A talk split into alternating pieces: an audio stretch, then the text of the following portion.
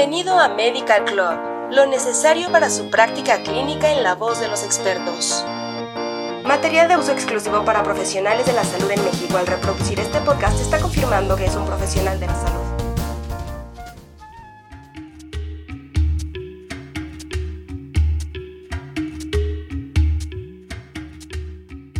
Hola, nos da mucho gusto que escuches un nuevo capítulo de la edición Dolor en Medical Club. Prepárate para recibir información relevante que estamos seguros ayudará a complementar tu conocimiento y será de mucha ayuda para tu práctica médica diaria. Hacia el siglo XVI, una de las principales figuras en el tratamiento quirúrgico para la amputación fue el cirujano francés Ambrose Paré. Gracias a sus mejoras en las técnicas de la época, muchos de sus pacientes sobrevivieron a la intervención. Pronto, Paré se encontró con un fenómeno intrigante que dejó registrado por escrito en el siguiente fragmento. Verdaderamente es una cosa maravillosa, extraña y prodigiosa a la que difícilmente se le dará crédito, a menos que hayan visto con sus propios ojos y escuchado con sus propios oídos a los pacientes que, muchos meses después de la amputación de la pierna, se quejan gravemente de que todavía sienten un dolor extremo en esa misma pierna que ha sido cortada. Hoy sabemos que parece refería al dolor del miembro fantasma, este término comenzó a utilizarse entre médicos militares en la época de la Guerra Civil estadounidense y describe una secuela muy común tras la extracción, en la que el paciente informa que aún puede sentir la extremidad faltante, a menudo refiriendo una experiencia dolorosa que varía en gravedad, frecuencia y duración. En la era moderna, entendemos que las amputaciones pueden ser una consecuencia de enfermedades como la diabetes mellitus y el cáncer, o ser causadas por traumatismos o heridas de combate.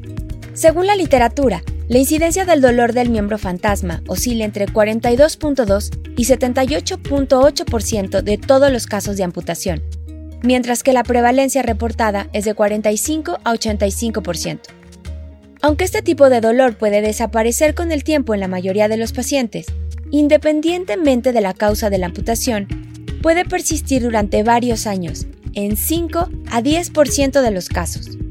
El inicio del dolor del miembro fantasma ocurre principalmente poco después de la cirugía, pero puede retrasarse en algunos pacientes. Estas sensaciones suelen ser intermitentes y duran de segundos a minutos, pero pueden prolongarse por horas o asentarse de forma permanente. Generalmente, el dolor disminuye, tanto en frecuencia como en duración, durante los primeros seis meses después de la amputación.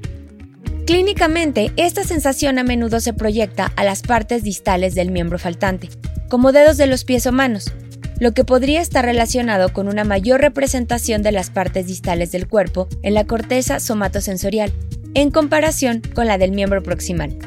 Este tipo de dolor generalmente se clasifica como neuropático, aun cuando los pacientes a menudo describen las sensaciones con términos que sugieren una experiencia de dolor nociceptivo, como apretar o aplastar la mano, los dedos, o como si un automóvil les pasara por encima del pie.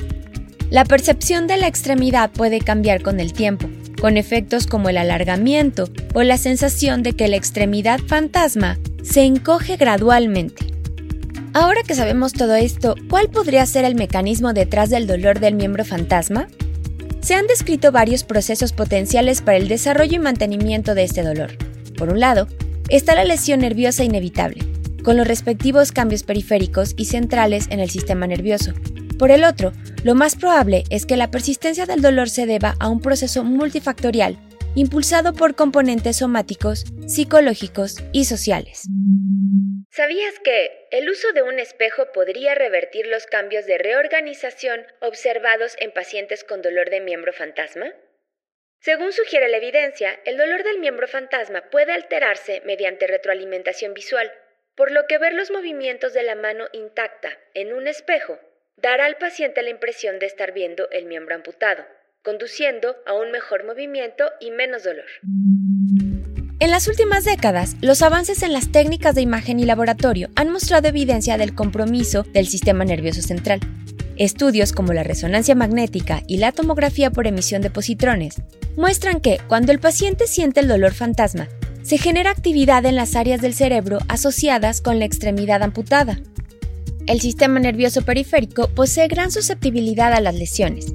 Tras el daño en la periferia, se inician procesos regenerativos, como el brote de neuronas dañadas y el desarrollo de un neuroma en la cola del nervio lesionado, con actividad espontánea normal que genera estímulos aferentes. Las primeras investigaciones sobre este fenómeno se centraron en el sistema nervioso periférico, como la única causa y factor del mantenimiento del dolor del miembro fantasma. Sin embargo, los factores periféricos por sí solos no pueden mediar en la aparición del dolor. Más bien, el sistema nervioso periférico puede trabajar en conjunto con el sistema nervioso central para causar y mantener la persistencia de las sensaciones dolorosas de este padecimiento. Las vías de dolor que siguen un patrón de abajo hacia arriba implican que la lesión de los nervios periféricos provoca entradas aberrantes excesivas, que a su vez influyen en los cambios en la corteza, la modulación del dolor que va de arriba hacia abajo, por otro lado, se refiere a las sensaciones dolorosas que son mantenidas por el sistema nervioso central y se ven muy afectadas por el estado emocional, los recuerdos y la atención. Algunas regiones del cerebro experimentan cambios de reorganización después de una amputación. La teoría del sistema nervioso central que se ha postulado con mayor frecuencia es la de la reasignación cortical, en la que se propone que el cerebro responde a la pérdida de una extremidad reorganizando los mapas somatosensoriales. El dolor del miembro fantasma es muy complejo y difícil de tratar, por lo que debe ser gestionado por un equipo interprofesional que incluya a un especialista en dolor.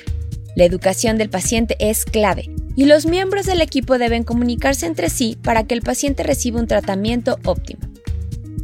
Esperamos que esta información haya sido útil e interesante para ti. Te invitamos a seguirnos en otros episodios de Medical Club. Hasta pronto y gracias por escucharnos. Esto fue Medical Club